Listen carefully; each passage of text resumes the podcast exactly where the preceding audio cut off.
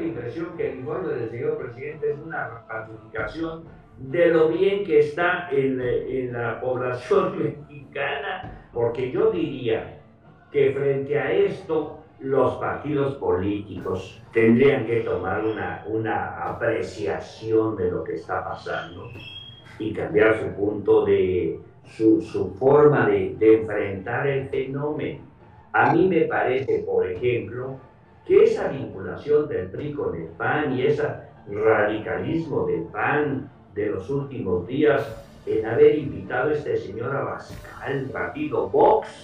pues yo creo que no es un buen mensaje para enfrentar a Morena y al presidente.